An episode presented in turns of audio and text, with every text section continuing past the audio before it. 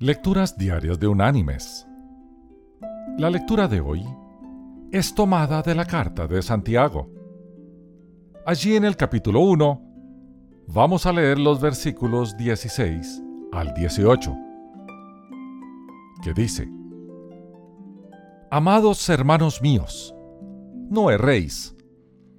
Toda buena dádiva y todo don perfecto desciende de lo alto del Padre de las Luces, en el cual no hay mudanza ni sombra de variación. Él de su voluntad nos hizo nacer por la palabra de verdad, para que seamos primicias de sus criaturas. Y la reflexión de este día se llama El bodeguero y la cajera. En el supermercado Hy-Vee en Cedar Falls, Iowa, Curtis el bodeguero estaba ocupado trabajando cuando oyó una nueva voz por las bocinas solicitando una entrega en la caja 4. Curtis casi había terminado y quería tomar algo de aire fresco, por lo que decidió responder a la llamada. Al acercarse a la caja, una sonrisa distante llamó su atención. La nueva cajera era hermosa. Al día siguiente, esperó fuera mientras ella salía del supermercado y le ofreció una ventona casa. Él se veía bastante inofensivo, por lo que ella aceptó. Cuando la dejó, le preguntó si podría verla de nuevo, fuera de horas de trabajo. Ella dijo que simplemente no sería posible. Tras insistir, ella explicó que tenía dos niños y que no podía pagar una niñera, por lo que él ofreció pagarla.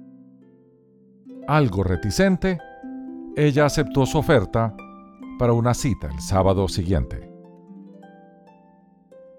Ese sábado en la noche, él llegó a la casa de ella tan solo para enterarse que no podría salir con él porque la niñera la había llamado para avisarle que no podría ir.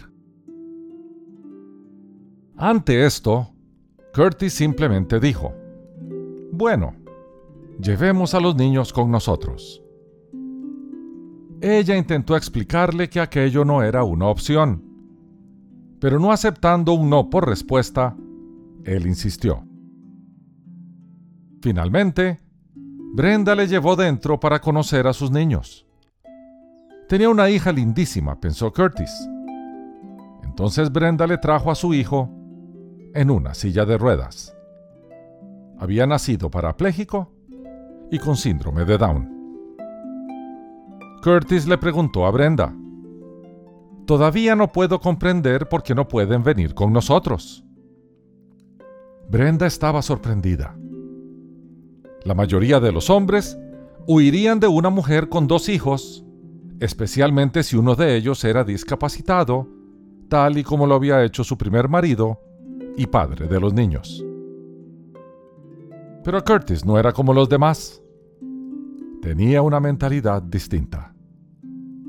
Esa noche, Curtis y Brenda cargaron con los niños, fueron a cenar y al cine. Cuando el hijo de ella necesitó algo, Curtis se encargó de él. Cuando necesitó ir al baño, lo levantó de su silla de ruedas, lo cargó y lo trajo de vuelta. A los niños les encantó Curtis.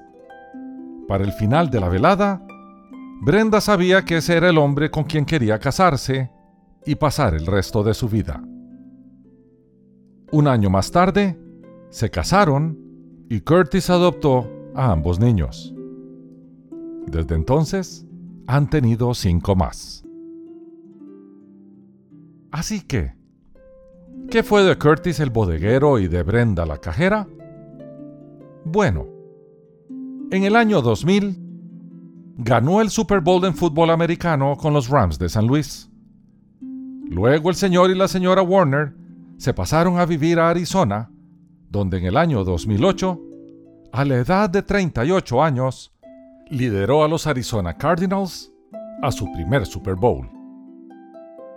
Curtis ha testificado de su fe como cristiano nacido de nuevo, desde su posición de liderazgo y fama. Él ha honrado a su Señor de forma pública, dándole el crédito por su éxito.